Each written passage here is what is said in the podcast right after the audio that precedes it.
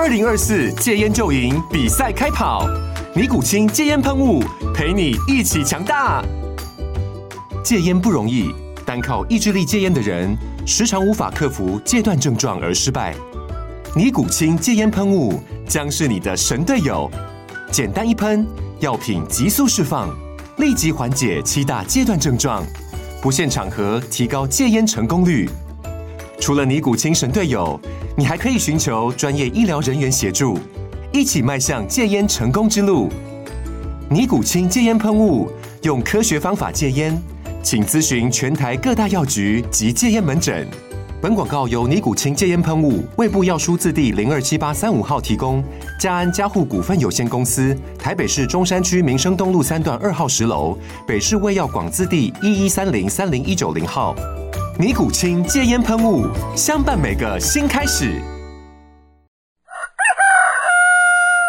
欢迎收听分析师一五一十，这是风投顾在每周一跟五的公开内容，内容包括台股、美股、大盘、产业。若您想收听包含个股的内容，可以加入我们的研报会员，收听每周二、三、四的三重点看台股。详细资讯可以加入永丰投顾的 Line，从下方选单了解更多。各位大家好，欢迎大家收听八月八号礼拜一分析师一五一十。那在上个礼拜五的美国七月非农就业数据是公布了，其实这个数据是远优于市场的预期。那市场是担忧联准会可能会以更为激进的升息的一个状况，使得上个礼拜五的美股开低。投资人对于 Fed 升息的预期转强，也使得十年期的美债值利率升低到二点八六 percent。早盘美国四大指数是跌幅超过一个 percent，可是最近的这个财报数据还是有助于提振市场的一个信心，使得在大盘由能源股以及金融股这边做领涨，那带领四大指数跌升之后，收复了部分的一个跌幅。那收盘四大指数涨跌互见，道琼由红翻黑，中场道琼是上涨了七十六点，收在三万两千八百零三点。另外在 S M P 五百、纳斯达克指数以及费半都是呈现一个收跌，但是跌幅都是较早盘很明显的收敛。在影响上个礼拜五盘面比较重要的讯息，其实就是我们刚刚提到的这个七月新增的这个非农就业的数据。如果说以七月份的来看的话，其实市场是预期新增非农就业的人数应该是有二十五万人。可是以目前来看的话，是增加到五十二点八万人，创五个月的新高。劳动参与率从六十二点二个 percent 是小幅的降到六十二点一个 percent，失业率则从三点六个 percent 是降到三点五个 percent。以总就业人口的一个状况来看的话，其实是收复了疫情的这个缺口。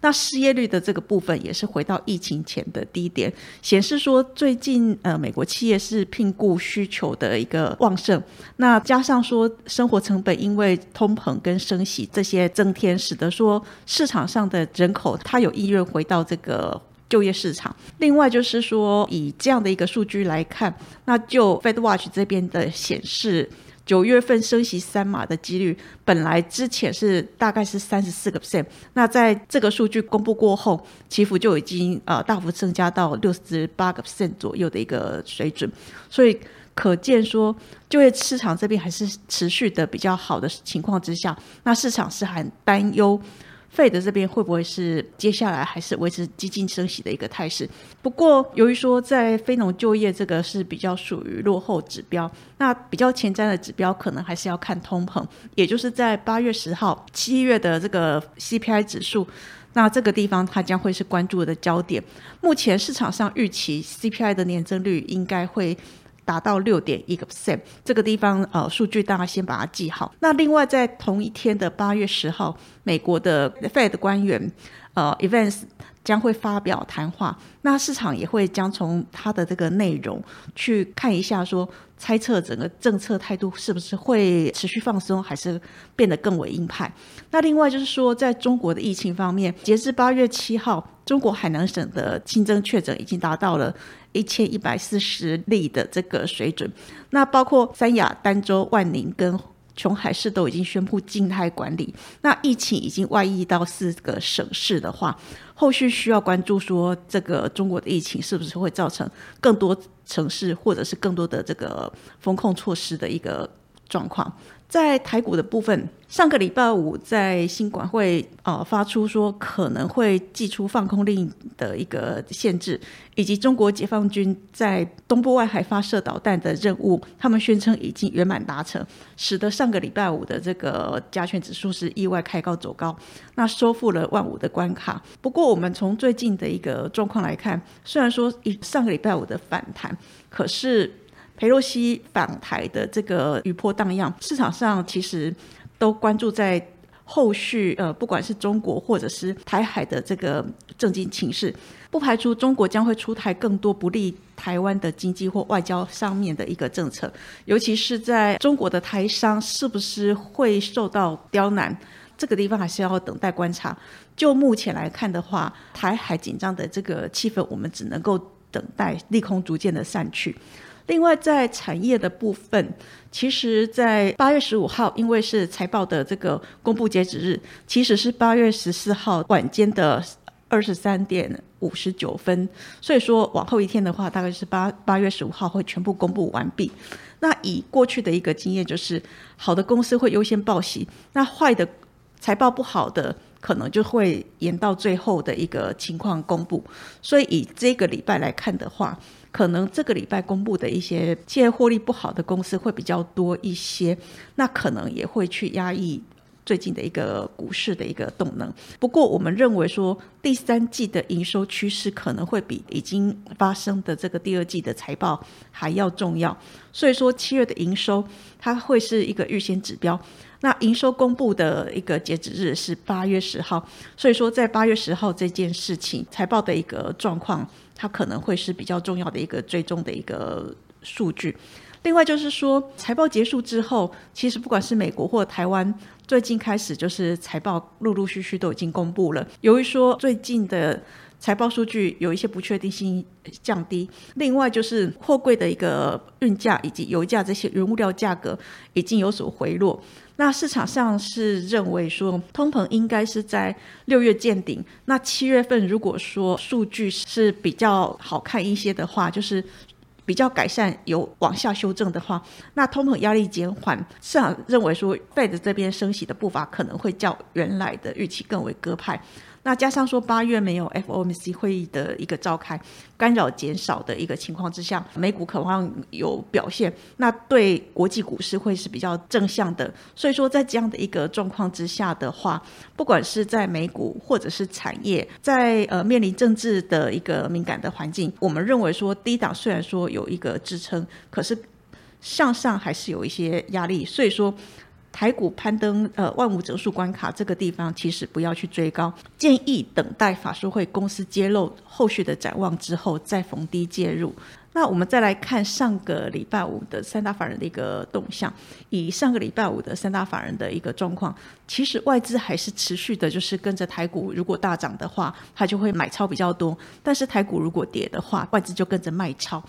以上个礼拜五。外资的一个动向来看，是买超了两百四十七亿元，投信买超二十四亿，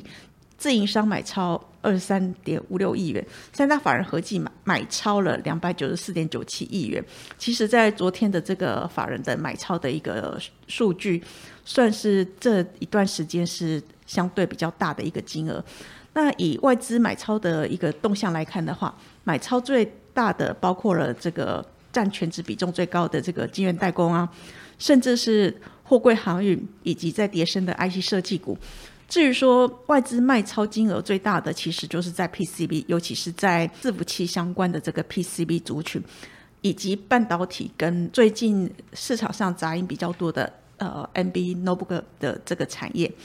那投信买超金额最大的个股是包含在晶圆代工。网通、细制材、细晶圆跟生技，至于说呃卖超最多的也是在伺服器、ABF、散热跟细制材。综合来看的话，呃，其实，在台股大涨的一个氛围之下，他们是内外资是同买晶圆代工，但是比较特别的是，在不管是伺服器相关的